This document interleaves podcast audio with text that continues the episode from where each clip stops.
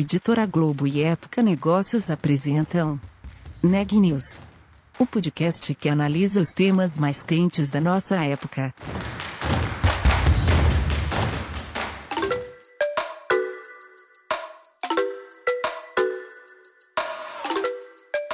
Olá, meu nome é Carolina Zelt e sou repórter da Época Negócios. Seja bem-vindo a mais um episódio do Neg News, nosso podcast sobre os impactos da pandemia do coronavírus na economia e nas empresas. No episódio de hoje, a Ana Laura Stachewski conversa com a Camila Junqueira, diretora da Endeavor Brasil. Vamos conferir? Eu conversei com a Camila Junqueira, diretora da Endeavor Brasil, sobre como a organização tem atuado em meio à pandemia e sobre as perspectivas para o ecossistema de startups do Brasil. A Endeavor é uma organização global, sem fins lucrativos, que apoia empreendedores com potencial de impactar positivamente as suas regiões. Ela acabou de completar 20 anos no Brasil e a Camila me contou um pouco sobre os desafios da organização e dos empreendedores nesse período de pandemia. Falamos também sobre as perspectivas para 2021 e para o futuro. Apesar do crescimento do ecossistema de startups brasileiro, ela diz que o Brasil ainda precisa avançar muito para se tornar mais competitivo frente a países como China e Estados Unidos. Vamos ouvir a entrevista completa? Camila, eu queria começar nossa conversa te perguntando como foi o ano de 2020 para a Endeavor? Quais foram os desafios e aprendizados internos da organização nesse período? Oi, Ana, muito obrigada pelo convite. Bom, a gente é, teve uma coisa interessante de 2020, que foi a gente começou super animado porque eram os 20 anos da Endeavor no Brasil. Né? Então, era um ano marcante para a gente, assim. A gente tinha grandes planos, e aí todos eles mudaram radicalmente por conta é, dessa, de toda essa situação, a pandemia que começou no mundo já em janeiro, né, até antes, e chegou aqui no Brasil em março e acabou mudando radicalmente nossos, nossos planos aí. E assim, acho que fazendo um balanço geral, a gente teve muito, a gente viveu 20 anos em um, né? A gente brinca assim, acho que foi um ano de muitas fases mesmo, então teve essa fase de euforia inicial de da gente estar num momento super positivo de ecossistema e com cada vez mais capital entrando e com empreendedores cada vez melhores. Então, assim, um ano que foi muito esperado, assim, a gente estava com grandes expectativas para ele de repente a fase do susto mesmo e do, uma fase crítica aguda é, para o país, para todos os empreendedores, né? Uma fase de de repente ver as vendas irem a zero, ver todo o capital secar, é, bancos se traírem, fundos se traírem, é, clientes, fornecedores, enfim, é, acho que todo mundo numa, numa fase de alerta, assim, muito preocupado com, com o que essa crise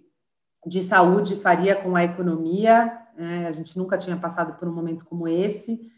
É, e depois uma fase de adaptação. Né? Acho que a fase de crise aguda durou menos do que a gente imaginava, olhando para o nosso portfólio. Né? A gente trabalha com scale-ups, a gente trabalha com empresas que já têm uma natureza de alto crescimento mesmo, né? Que são, que são é, a Scale Up é essencialmente uma empresa que encontrou um modelo de tração, que ela encontrou uma forma de crescer aceleradamente. Então, que elas estão numa fase de escala.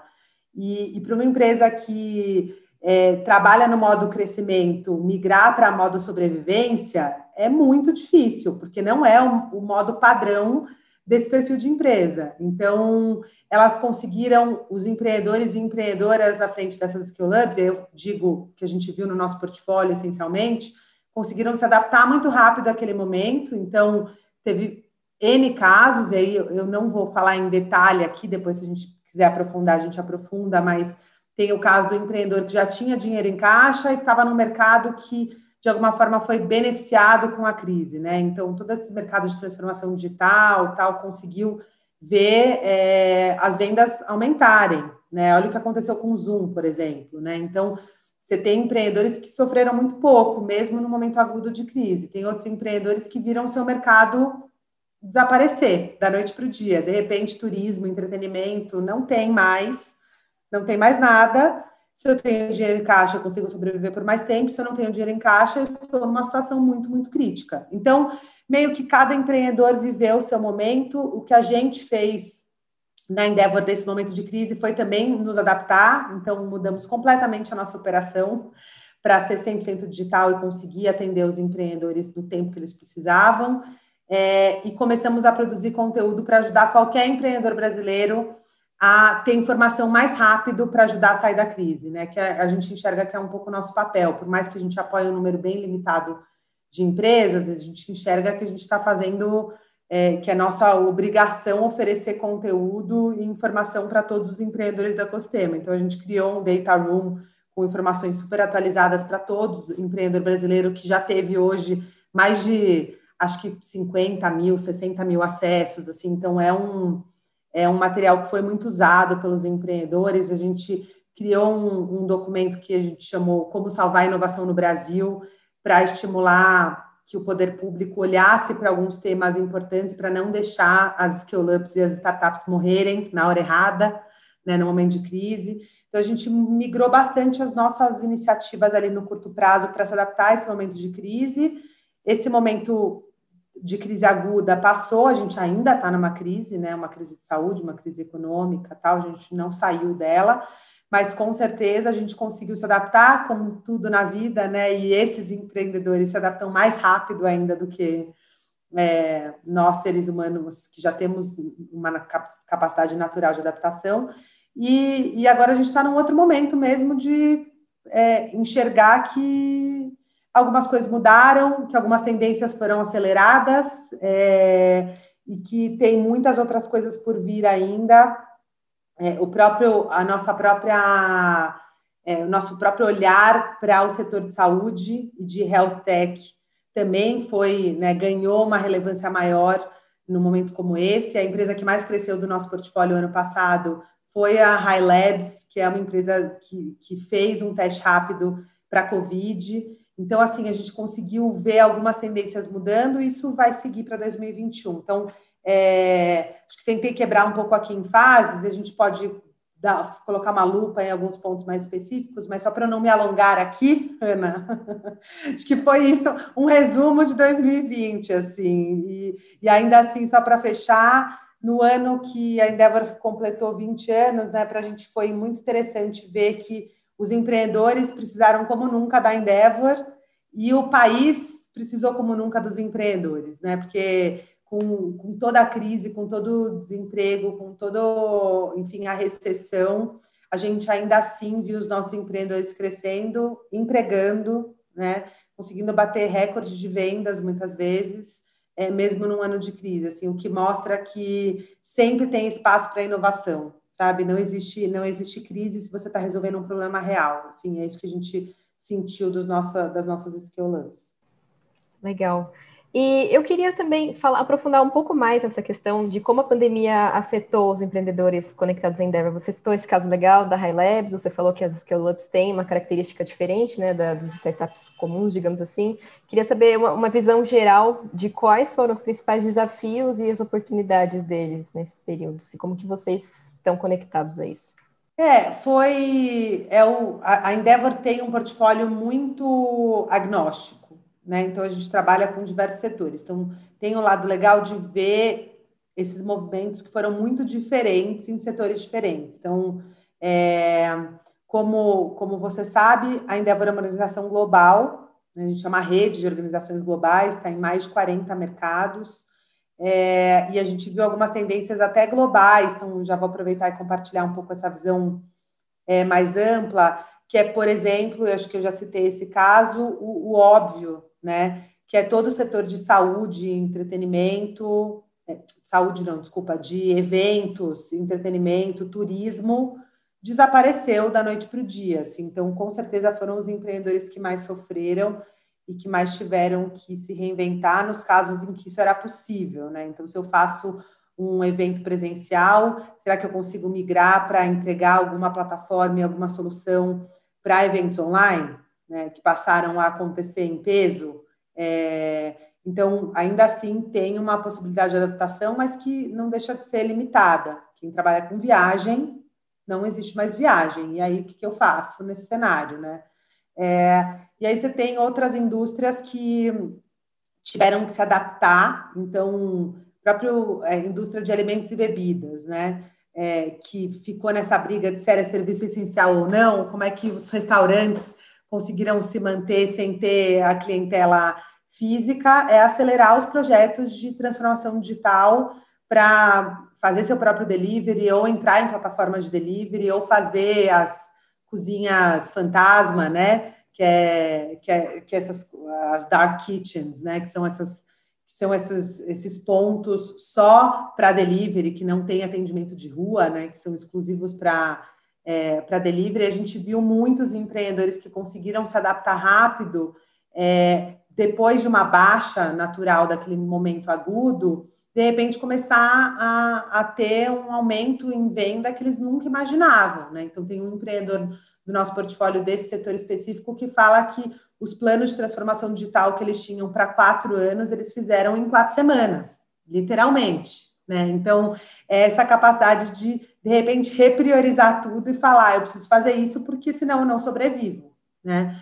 Então, para alguns setores, eu acho que teve, o próprio setor de saúde, por mais é, que, no geral, tenha tido uma, uma evolução rápida e alguns empreendedores que já estavam trabalhando muito com isso serem beneficiados, tem uma questão, por exemplo, de se adaptar. Então, o doutor consulta, que tem as clínicas é, físicas, muda, migrar o modelo para telemedicina, por exemplo, né?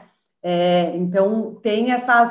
Todo, todos eles tiveram alguma adaptação, alguns mais, outros menos. Os que se beneficiaram mais naturalmente é quem já trabalhava com transformação digital, por exemplo, de grandes corporações.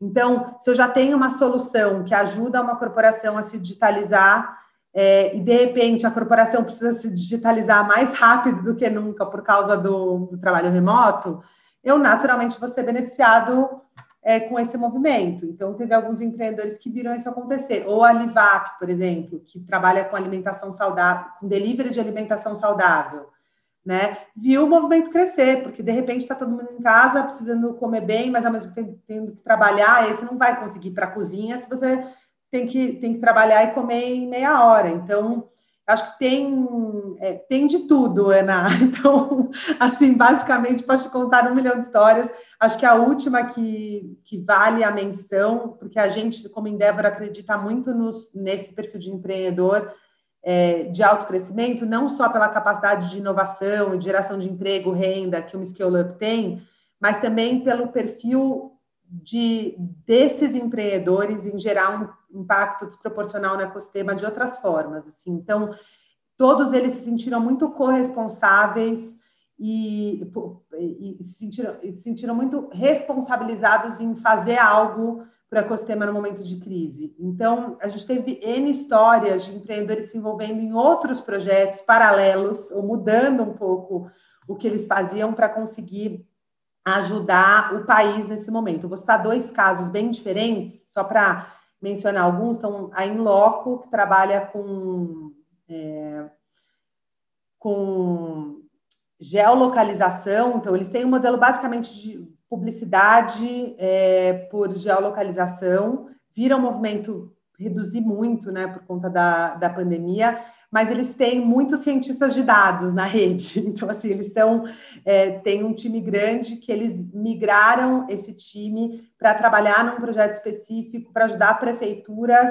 a ver movimento de o movimento de bairros é, e aglomerações é, durante a pandemia. Então, para conseguir ver se, se, se, as pessoas estavam de fato ficando nas suas casas ou se elas estavam indo para a rua, né? Então, basicamente, é isso e ajudou várias prefeituras nesse, nesse momento. Foi uma migração completa do que eles faziam, mas porque eles queriam ajudar e criar uma solução para beneficiar, é, para munir os gestores públicos de informação naquele momento de, de crise aguda, né? Isso estava valendo até agora.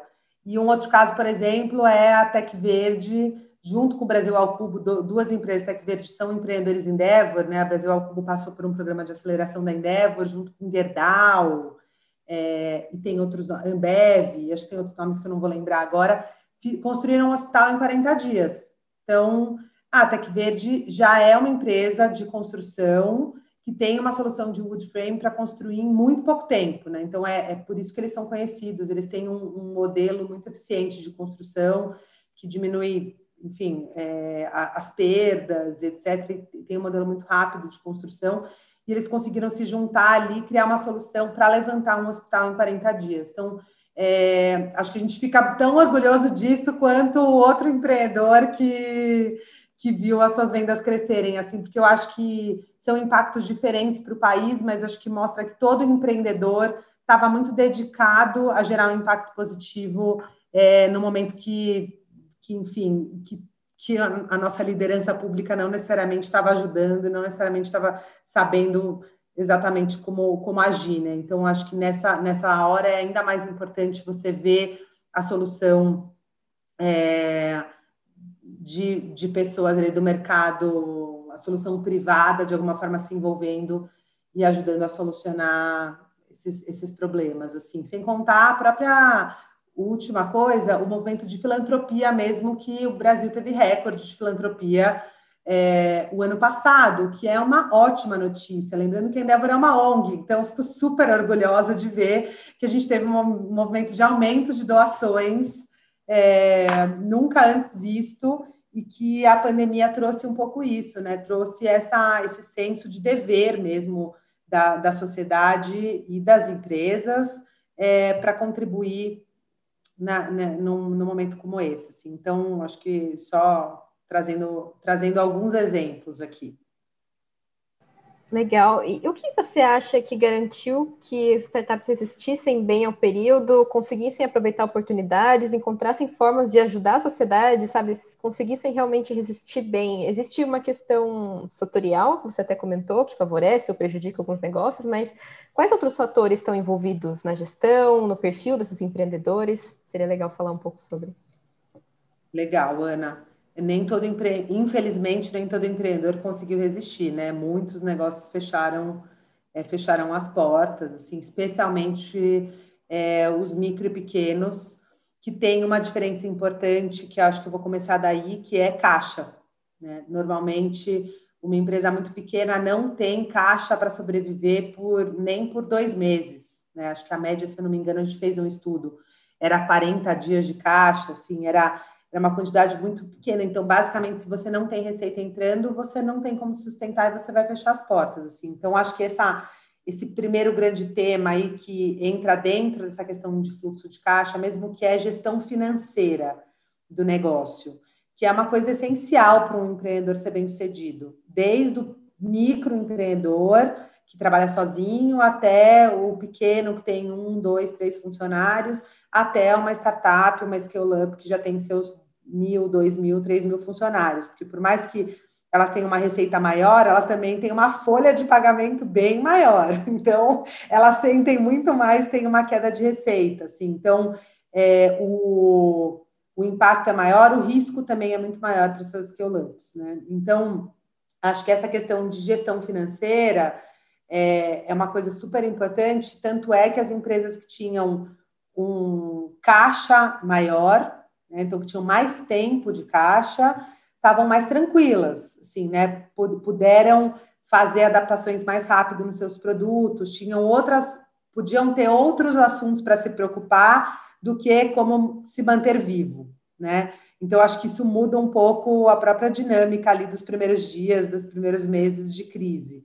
Então essa questão de gestão financeira é, sem dúvida, é um dos temas que diferencia muito uma empresa que que conseguiu se adaptar e uma que não. É, tem uma outra, tem outro fator que, enfim, é, a gente já falou bastante, mas só para reforçar, que é essa capacidade de, de se adaptar rápido. Né? Então, a gente fala muito de metodologia ágil, a gente fala do que, que o que, que é que essa cultura de tecnologia trouxe para as grandes empresas e para qualquer empresa, não é só as empresas de base tecnológica. Qualquer empresa hoje precisa trazer essa cultura ágil, essa cultura de adaptação ao que o ecossistema precisa, que basicamente é isso, né? Você conseguir ouvir o que o seu consumidor precisa ou o que o seu ecossistema precisa e fazer testes e adaptar rápido o seu modelo, o seu produto ou o seu serviço é, considerando esse novo cenário. E, e, normalmente essas startups scale-ups já vêm um pouco com esse DNA, diferente de grandes corporações, que também tiveram que fazer mudanças rápido, né? E normalmente até fazem é, coisas junto com scale-ups para conseguir é, fazer o, o próprio, conseguir se adaptar mais rápido. O próprio caso do hospital é um deles, né? É uma junção é, desse é um, é, um, é um projeto de inovação aberta entre grandes corporações e e scale-ups para conseguir gerar uma inovação em tempo recorde, né? É, e eu acho que é um super mérito das corporações que conseguem olhar para isso e fazer parceria com scale-ups e com startups para acelerar a velocidade de inovação. Mas isso vale para qualquer empresa, desde uma pequena empresa até uma grande empresa. Então, a capacidade de estar muito conectado com o que o, o que o mercado precisa, né? o que o momento pede, e fazer mudanças no seu modelo, é, a gente usa um termo, né, que é pivotar, né, que é todo empreendedor bem-sucedido, aspas, né, ou todo empreendedor que conseguiu chegar nesse estágio que a gente fala de tração, de autocrescimento, que é o estágio que a Endeavor trabalha, o estágio de scale-up, pivotou o modelo algumas vezes. Né? Ele não começou, ele não, não conseguiu é, tracionar no que era o produto ou o serviço inicial. Né? Você tem uma hipótese, então você tem uma ideia do que vai gerar impacto é, no mercado, do, de que produto o mercado precisa, e você vai para o mercado e vê se tem aderência. Né? Ah, e aí, tem, tem público consumidor para esse meu produto? Não. Se não tem, por que não tem? O que, que eu preciso mudar nesse produto para criar essa aderência? Tal? E você vai pivotando, ou seja, você vai mudando é, o seu produto, muito focado na solução, né? O, o Uri Levin, do, do Waze, ele só usa uma camiseta, não sei se você já viu ele falar, que ele, ele só usa, toda vez que eu vejo ele falar, eu já vi ele pessoalmente lá em Israel, ele tá com uma camiseta, que é Fall in love with the problem, not the solution, né? Que é se apaixone pelo problema que você quer resolver e não pela solução que você criou. Então, assim, um empreendedor é, precisa ser muito desapegado da solução e muito apegado ao problema, né? Ele precisa normalmente sentir na pele esse problema, é uma dor muito real, ele viveu alguma coisa na família, ou ele trabalha nesse mercado há muitos anos. Tem N casos é, emblemáticos, é, anedotas de empreendedores, de como eles começaram seus negócios, e tem sempre muito a ver com isso. Então,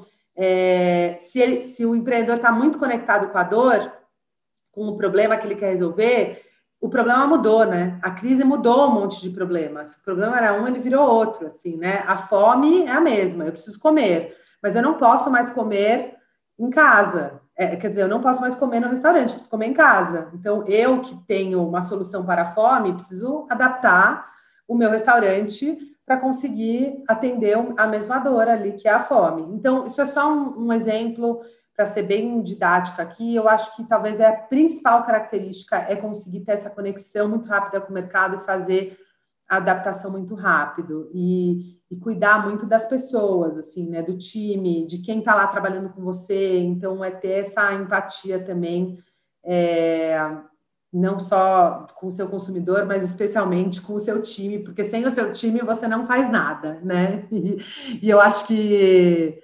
é, quem teve esse olhar assim está colhendo muitos frutos até hoje. Sim, com certeza. E, e, como você acha que devem ser os principais legados e aprendizados desse período para o ecossistema? Acho que isso até se conecta um pouco com isso que você falou agora, da empatia, da adaptação, mas se você quiser expandir um pouco esse ponto.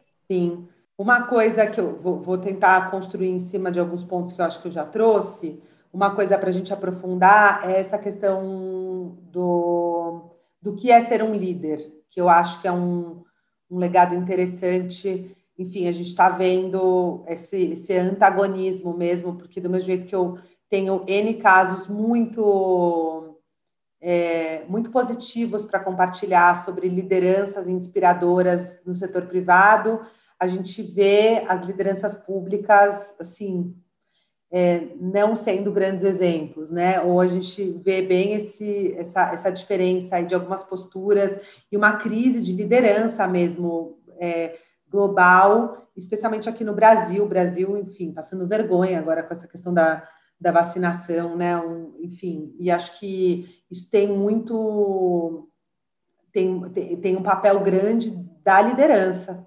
mesmo em não fazer o que tem que fazer, ou em não saber reconhecer os seus erros na hora que tem que reconhecer.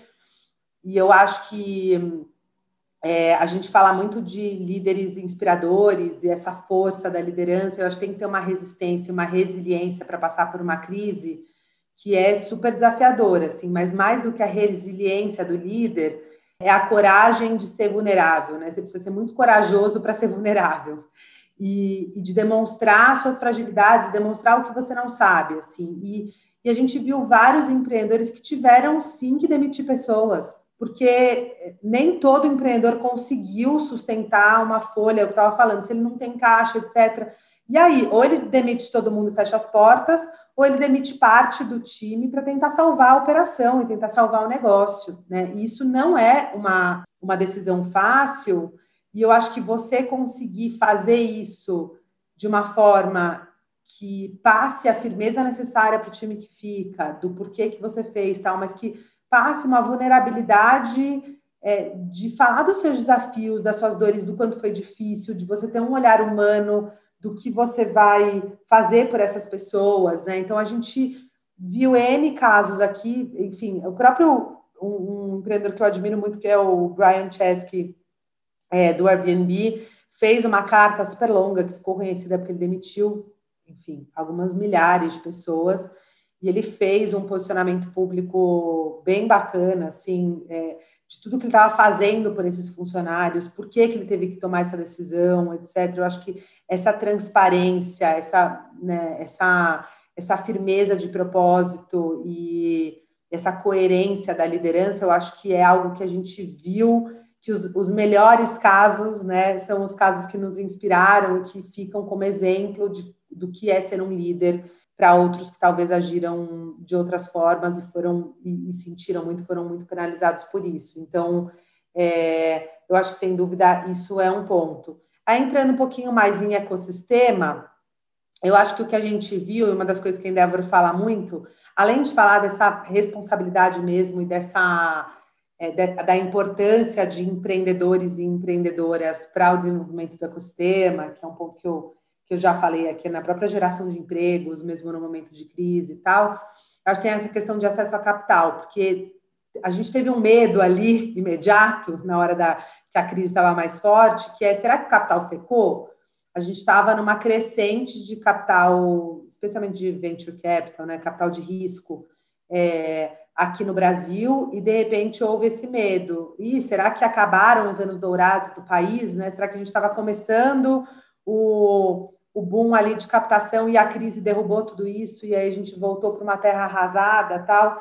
E eu acho que depois que a crise passou, ficou claro que esse movimento de entrada de capital de risco no país é um movimento consistente e que permanece forte. Então, a gente bateu o recorde de novo de captação é, de startups e scale-ups é, mais um ano, então 2020 foi recorde em relação a 2019, que já havia sido recorde em relação a 2018, né? então a gente vem numa crescente é, de recordes de captação das startups e scale-ups em capital de risco, e mais do que isso, vários fundos é, fizeram grandes captações para eles, né? Então o fundo precisa captar primeiro para depois deploy, né? Depois devolver esse dinheiro ali e fazer as suas escolhas e investir em algumas startups.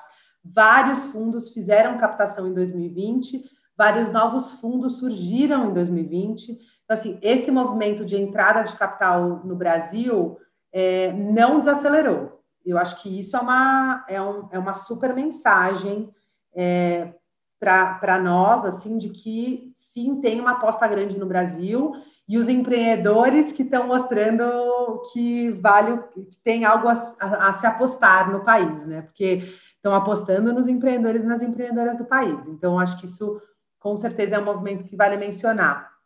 É, tem o movimento de inovação aberta, que eu já falei, que também só acelerou. Então, quanto mais você vive uma mudança de, de mercado radical, mais as corporações têm que se adaptar, se adaptar rápido. Isso não necessariamente é fácil para uma corporação grande, lenta, né? Então, essa união corporação, startup, scale-up é uma união muito bem sucedida. A Endeavor trabalha com isso há alguns anos já. Eu acho que isso é, mostra, enfim, tem, a gente tem colhido vários resultados. E um outro movimento que é um movimento relativamente novo, que a Endeavor está olhando há algum tempo, mas que é um movimento que também veio para ficar, essa discussão sobre a responsabilidade das, das empresas em gerar impacto positivo na sociedade que vai, que é essa visão do, do olhar ESG, né? Esse olhar para os critérios ESG, que é Environment, é, Social e Governance, né? Que é olhar para os critérios sociais de governança e de meio ambiente. Acho que isso é uma discussão que a gente viu essa discussão Amazônia, essa discussão Estados Unidos, Brasil rolando mais forte, ela vai crescer, especialmente essa discussão de diversidade e inclusão, então, essa, essa, essa discussão de diversidade racial, de diversidade de gênero, em, em ecossistemas que ainda são muito regidos por homens brancos privilegiados. Né? Então, esse ecossistema é, de empresas no Brasil, ele ainda é muito dominado por homens brancos, é, e eu acho que a gente, muita gente acordou para isso, falou, putz, a gente precisa fazer alguma coisa a respeito, a gente vai fazer, e a Endeavor está super envolvida nesse movimento, tem feito algumas iniciativas nessa frente, e eu tenho certeza que isso também é um movimento que entrou com força e não vai desacelerar. Você pode falar agora sobre o que você espera de 2021 em termos de relevância para as startups, de interesses de investidores, até dessa atenção que elas estão tendo das corporações, reunindo um pouco do que você comentou até agora e traçando talvez um caminho para esse ano? Sim, a gente fez um exercício é, no final do ano passado, a gente sempre faz uma revisão do que a gente enxerga que são os principais temas ali, né, as principais tendências do ecossistema e onde a Endeavor, e aí sendo mais específica aqui, onde a gente, como uma organização é, de apoio a empreendedores, focada em, em apoiar scale-ups, em fazer uma mudança uma, uma mudança sistêmica aí no, no ecossistema, pode fazer pelo ecossistema. Então, a gente está sempre fazendo essa reflexão, e aí a nossa, a nossa leitura é que tem cinco grandes temas é, que a gente vai se propor a, a, a atuar, que tem muito a ver com o que o momento do ecossistema precisa, né? Então, acho que primeiro é uma visão é, que eu acho que a gente fala menos, mas a gente está vendo muito agora com, o, com, com essa briga das vacinas, que é essa corrida da competitividade global. Assim, a gente tem um momento que é uma, é uma corrida por, por competitividade e o Brasil está bem atrás nessa corrida. Assim. Por mais que os nossos empreendedores sejam cada vez é, melhores, a gente tenha cada vez melhores cases, né? A gente entrou no mapa da inovação global, né? A gente tem 16 unicórnios, os dois últimos são da rede da Endeavor, né? Madeira Madeira e Creditas, que acabaram de, de ganhar esse título aí. É, não é tanto por ser um unicórnio, mas é o que isso quer dizer, né? Quer dizer que você tem um valuation que é reconhecido internacionalmente. Então, você está competindo com as maiores empresas do mundo. Isso é muito bom para o Brasil. É, mas mesmo que a gente ainda tenha tudo isso, a gente ainda está muito longe nessa, é, nessa corrida, né? Então, vou citar dois dados aqui. Um, a gente formou 16 unicórnios em três anos, mas Beijing tem 93 unicórnios, não é a China, é Beijing, né? Então, você já, já dá um pouco essa, essa diferença, né? E aí tem uma empresa nos Estados Unidos, que é a Apple, que vale muito mais do que o PIB inteiro do Brasil, né? Uma empresa. Então, assim, por mais que a gente tenha empresas, cada vez mais empresas em capital aberto, tal, assim, a gente ainda está longe. Então, a gente tem uma trilha grande para percorrer. E para a gente conseguir ganhar essa competitividade, acho que eu queria trazer já dois primeiros pontos. Um, essa questão dos próprios, desse investimento e o entendimento da importância das skill-ups para o país, na geração de emprego, inovação, renda, mobilidade social, que é essa discussão de diversidade e inclusão que a gente está falando, né? Como que essas empresas têm um papel e uma responsabilidade em ajudar é, nessa frente, mas também devolver para o ecossistema, que é o que a gente fala do give back. né, desse empreendedor entender que ele não só tem uma responsabilidade em crescer sua empresa, mas também mentorar, investir inspirar a nova geração. Então, isso é um ponto super chave. Eu acho que a gente valorizar cada vez mais nossos empreendedores e garantir que a gente está dedicando tempo a eles, eu acho que é um, um ponto super importante e é uma das coisas que a Endeavor é, olha com muito carinho. É, ainda falando de competitividade, a gente tem a questão do nosso ambiente de negócios. Então, é, a gente está, enfim, nos últimos lugares em todos os principais rankings é, de competitividade, tanto o Global Competitiveness Report quanto do Doing Business. Sim, os nossos lugares são assim vergonhosos.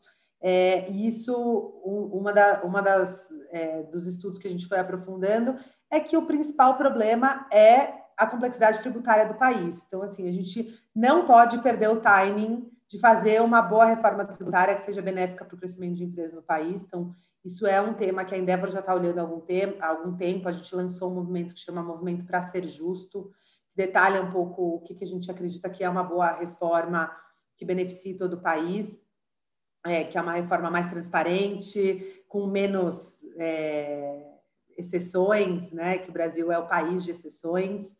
Então, que consiga de fato trazer justiça social. Então, acho que tem alguns pontos aí da reforma que a gente está olhando. É, essa questão de inovação aberta que eu mencionei é um tema é, que a gente só enxerga crescendo, está crescendo no mundo inteiro e vai crescer no Brasil, então essa conexão é, Scale Up, Scale Up, Corporação Scale Up, então assim, essa junção de, de empresas para criar inovação, é, para é, construir parcerias que acelerem a inovação, eu acho que é um movimento sem volta. A Endeavor está super envolvida, tem alguns programas é, para ajudar a acelerar a inovação aberta dentro de corporações e com em parceria com o Ups. Então, é, a gente vai continuar envolvido nisso. Um quarto tema é, é, o tema de acesso a capital. Então, já mencionei aqui, o Brasil é, só vai crescer e a gente precisa garantir que seja um capital que os empreendedores consigam acessar mais e melhor e um melhor capital para o crescimento da sua empresa. Então, é acessar o capital certo para o momento certo e com menos diluição, né, que o empreendedor consiga ficar mais tempo à frente da sua empresa e ser menos canibalizado aí por alguns negócios que são muito ruins para o empreendedor e normalmente esses negócios são feitos lá no comecinho. Então, a Endeavor, por exemplo, lançou o mapa de acesso a capital, que já teve mais de 100 mil visualizações, que ajuda os empreendedores a entender é, toda a jornada, desde o primeiro capital que ele vai receber, o capital anjo, CID, até ele fazer uma saída maior lá na frente. Então, tem bastante informação lá, tanto para acesso a capital de risco quanto crédito. Recomendo dar uma olhada, a gente vai continuar nessa frente. E, por último, é essa questão da responsabilidade das skill ups em olhar para o tema de diversidade e inclusão é, e olhar para isso, o que elas podem fazer dentro dos seus negócios. A Endeavor está olhando o que a gente pode fazer como ecossistema também, tanto dentro do nosso time, quando, quanto tendo mais fundadores de grupos diversos, mas também especialmente olhando para os times executivos desse, dessas scale-ups, entendendo que aí que estão os novos empreendedores e empreendedoras do país. Né? A gente acredita muito que a nova geração de empreendedores vai vir de dentro dessas empresas. Então, é o que a gente fala do efeito multiplicador, é o caso da 99, por exemplo, né? Que quando vendeu para a Didi, algumas dezenas de pessoas saíram com uma liquidez boa, né, grande o suficiente para montar suas próprias empresas. Então, é o time executivo dessas scale ups que vai ser a nova geração de empreendedores e empreendedoras. Então, quanto mais esse time vier, for diverso, quanto mais for de grupos diversos, quanto mais for inclusivo, é, mais o nosso ecossistema vai, vai ser inclusivo quando a gente olhar para os próximos 5, 10 anos. Então, esses são os cinco grandes temas que a gente está olhando como tendência mesmo do ecossistema, não só no Brasil, mas a nível global. E são temas que a Endeavor vai se envolver ativamente, já está se envolvendo, né? vai continuar trabalhando nessa frente. A gente tem uma frase legal do nosso chairman, né? A gente está vivendo uma mudança aqui também, que é o Rodrigo Galindo, está assumindo como presidente do conselho da Endeavor, e ele falou no evento anual que a gente falou dessa mudança, tá? ele falou, né? A gente não está não tá apenas vivendo uma nova era de empreendedorismo no Brasil, mas a gente está testemunhando um Brasil transformado pelo empreendedorismo. E acho que eu queria fechar assim, que é, é esse entendimento não só, porque o que a gente está trabalhando aqui não é para fazer mais empreendedor ficar mais rico, né? A gente está trabalhando aqui para fazer com que esses empreendedores transformem o país.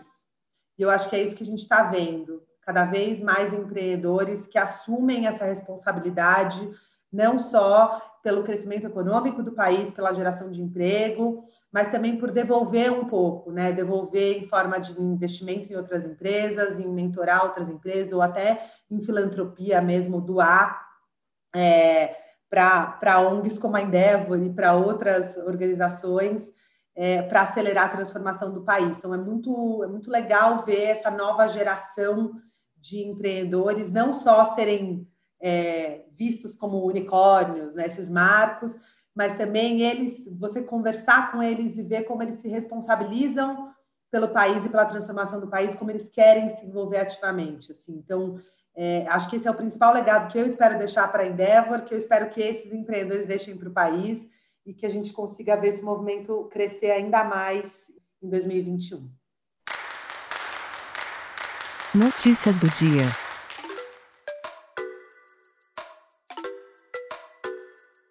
Chegaram hoje, no fim da tarde, as vacinas da AstraZeneca vindas da Índia. A distribuição das 2 milhões de doses entre os estados deve começar neste sábado. Enquanto isso, a Anvisa, a Agência Nacional de Vigilância Sanitária, aprovou o segundo lote da Coronavac, para as doses que são envasadas, rotuladas e embaladas aqui, no Instituto Butantan. No entanto, a produção dos imunizantes ainda depende da vinda de insumos da China. No estado de São Paulo, os estágios da quarentena ficaram mais rígidos a partir deste fim de semana, com apenas serviços essenciais abertos. O governador João Dória também adiou a volta às aulas presencial, que estava prevista para fevereiro. Nas últimas 24 horas, foram registrados 1.096 óbitos em decorrência do novo coronavírus, além de 56.552 casos da doença, segundo o último boletim do Conselho Nacional de Secretários de Saúde. No total, foram 215.243 mortes pela Covid-19. Desde o início da pandemia, foram 8.753.920 diagnósticos no país. O Neg News de hoje fica por aqui. Obrigada por nos acompanhar e até segunda.